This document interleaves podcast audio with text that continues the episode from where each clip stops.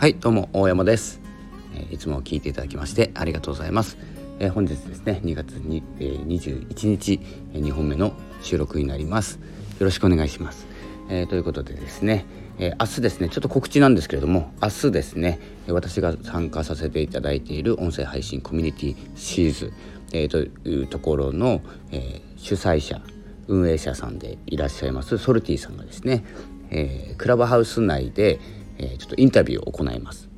それに関してはですね、えソルティさんのツイートのリンクを載せておきますので、ぜひご覧になってください。え音声メディア、音声配信をする、えにあたってですね、え参考になることがたくさん入っておる、おるところでございます。いるところでございます。えということで、えー、ツイッターの方をご覧ください。えーそんなわけでですね音声配信に音声メディアにですね注目していろんなことをしてるんですけれども、えー、先ほども撮った初心者さん向けのラジオ、えー、これがですね結構な本数初心者さん向けに出しているんですけど、えどんな時にですね、まあ、朝方多いんですけど、えどんな時に初心者さん向けの放送しようかなと思うかというとですね実はですね自分が気をつけたい時なんです。で初心者さんが増える、えー、そして初心者さんの放送を聞く。で応援してるんですけれども、えー、特にスタイフですね。スタイフで配信している方を増やしたい、えー、でこのプラットフォームを盛り上げたいという気持ちでやってるんですけど、えその初心者さんの向けのですね、え向けというかですね放送する理由が実際ですね初心者さんの放送を聞いてえー、とても素晴らしい放送が多い。いやほとんどですね、えー、ダメな放送っていうのはないんですけど、えーと、自分がですねそこで気づかされて、えー、気づかされるというかですね気づかさせていただいている。ちょっと言葉おかしいですかね、えー、気づ気づかさせもういいですか、えー、気づ気づくんですよ、まあ、要は。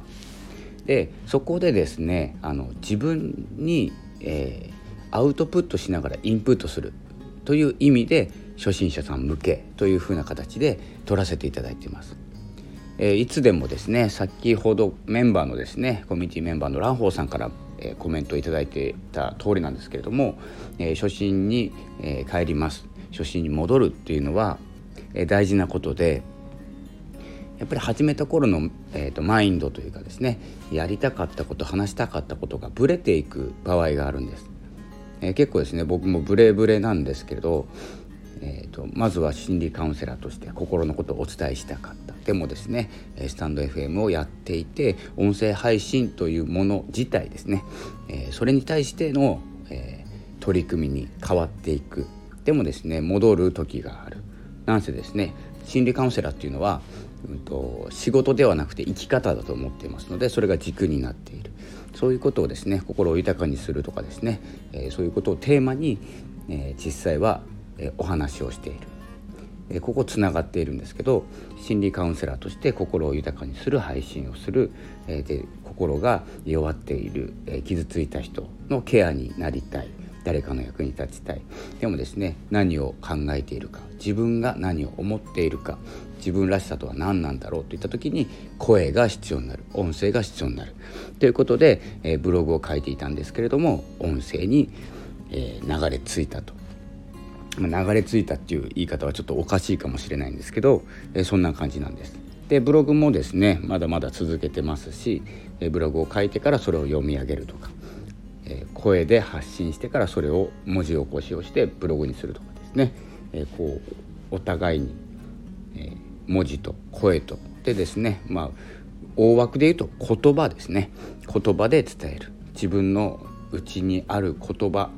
思い感情を言葉にするとどういうふうになっているのかということを、え表す、えそんなですね、え番組を作っております。で、え最初の方に、えお伝えした通り、え自分がですねあここできてなかったなとか、えこんなえ、放送にしたかったんだっていう、え、戻る時ですねこれはあの初心者さんの放送を聞いて思い出させていただいているという形なのでそれをシェアしたいと思ってですね初心者さん向けというふうな形で放送をしております。えー、特にですねあのこうなんていうんですか続けていて自分の方が、えー、すごいとか、えーえーとスキルがあるとかですね経験があるとかマウントを取りたくてですね初心者さん向けというふうな形でやってるわけではなくて、ね、自分が戻った時に配信したくなる特に朝ですね。朝ブログを書いてたり本を読んだりしていて気づく気づいた時ラジオを聴いたりもするんですけど気づいた時に自分と同じ思いの方僕が初心に戻った時にその初心の時と同じところにいる方に向けてですね何か参考になればと思って配信しております。なので、えどんどんこれからも戻った時には配信しようと思います。特に朝戻りますね。まあ、リセットするっていう意味でも朝戻ってそこからですね一気に今のところまで駆け上がるっていう形で、えー、加速させていっております、えー、そんな形でですね えー、いろいろ朝は活動しておりますが、えーとまあ、これからですね忙しくなるというか、まあ、2月の後半ですねで3月になっていろいろあると思います僕もですねここから、えー、仕事の関係上いろいろあってまた配信が少なくなったり、えー、例えば休みの日に多く取ったりっていうことはあると思うんですけど、えー、無理なく 失礼いたしました無理なく続けるということが大事かなと思っております。ということで、え、今日2本目になりますが、え、この辺で失礼したいと思います。それではまた、ー、初心者さん向けだったり配信のポイントだったり、えー、例えば収益化の方法、まあ、こここれどこにでも載ってるからもう分かってると思うんですけどただこの収益化って言っても自分のやり方自分の収益化の方法ってあると思うので一般的に言われているこの SPP とかあとは定額制のあれかななんかありますよね。あんまり見てないんですけどとかコンサルとか、えノートを売るとか、ろいろあるんですけどまだですね初期段階では、え金額をつけたりですね、えー、稼ぐということはしない方がいいんじゃないかなと思っております。これ個人的にです。で、まあ、最初からですね金額をつけていくのもいいんですけど